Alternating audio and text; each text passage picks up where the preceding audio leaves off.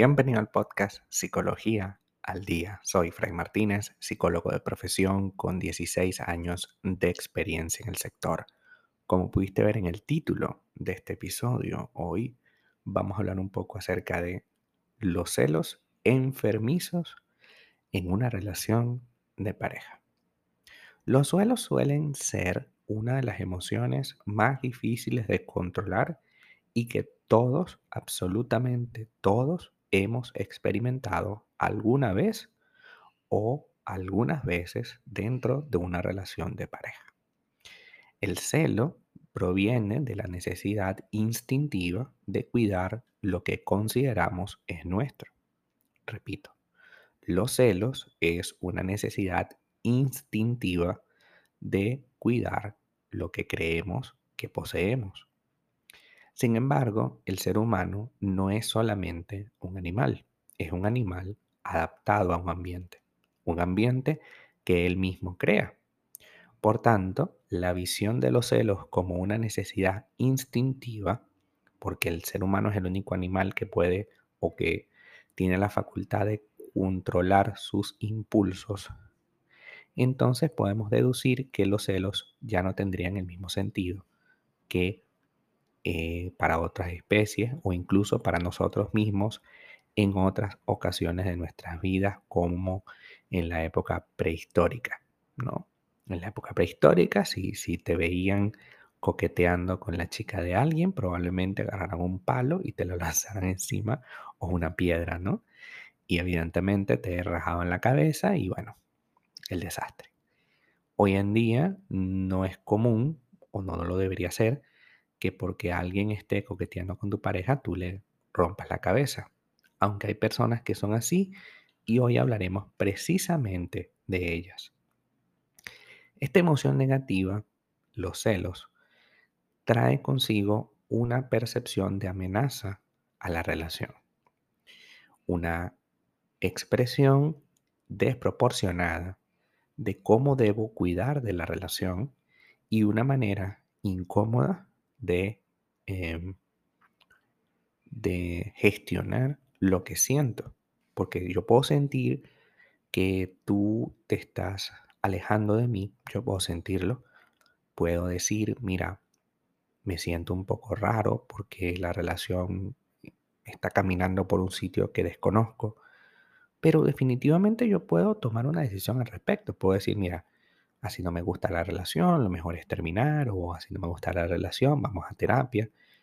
Pero cuando empezamos a creer que con alguna que otra cosa que hagamos fuera de lo normal, fuera de, ir a terapia, de hablar con seriedad con la persona, sino que empezamos a creer que si ponemos una camarita dentro de la casa, que si le ponemos el GPS al celular, que si clonamos su WhatsApp, que si tenemos una amiga que nos diga más o menos qué hace tu pareja todo el día, eso nos va a salvar. Créeme que es la peor de las decisiones. Porque lo que estás haciendo es delegando, o sea, dejando en otras personas o cosas la facultad de controlarte y gestionar tus emociones. Entonces imagínate que un día, por X motivo, se va la luz y la camarita que pusiste en casa ya no graba nada. ¿Cómo te vas a sentir? Vas a sentir que probablemente en esa ida de luz tu pareja llamó a alguien más, a su amante, y estuvieron ahí retosando tranquilos mientras tú estabas trabajando. Por supuesto, esto es un pensamiento súper inmaduro e irracional, pero es de lo que más comúnmente piensa una persona celosa. Una persona celosa observa constantemente amenazas a su entorno, amenazas de todo tipo, incluso llegando a ser amenazas hasta la propia familia de su pareja. ¿Por qué te la pasas tanto con tu hermano? ¿Por qué te la pasas tanto con tu primo?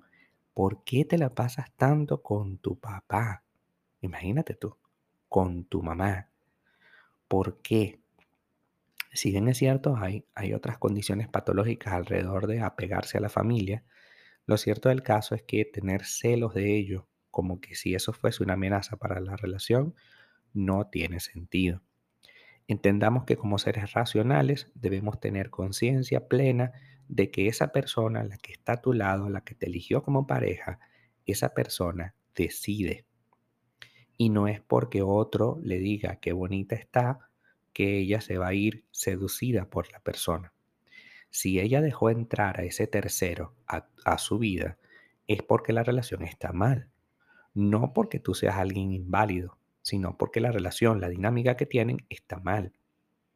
No porque tú seas una persona mm, de menor categoría, nada por el estilo.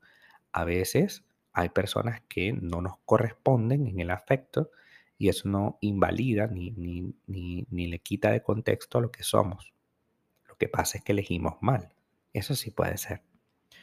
En el caso de que sientas que poner esa camarita o, o poner el GPS te va a ayudar, déjame que te explique brevemente que todas esas, todos esos instrumentos se llaman fetiches.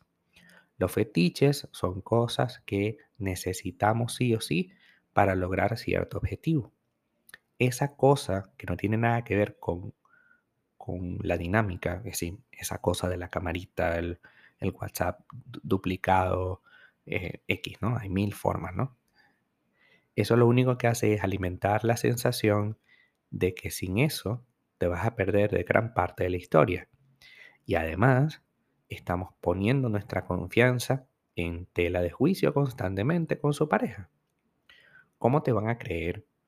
¿Cómo van a, sentirse cómodos si tú le estás colocando un GPS a la persona?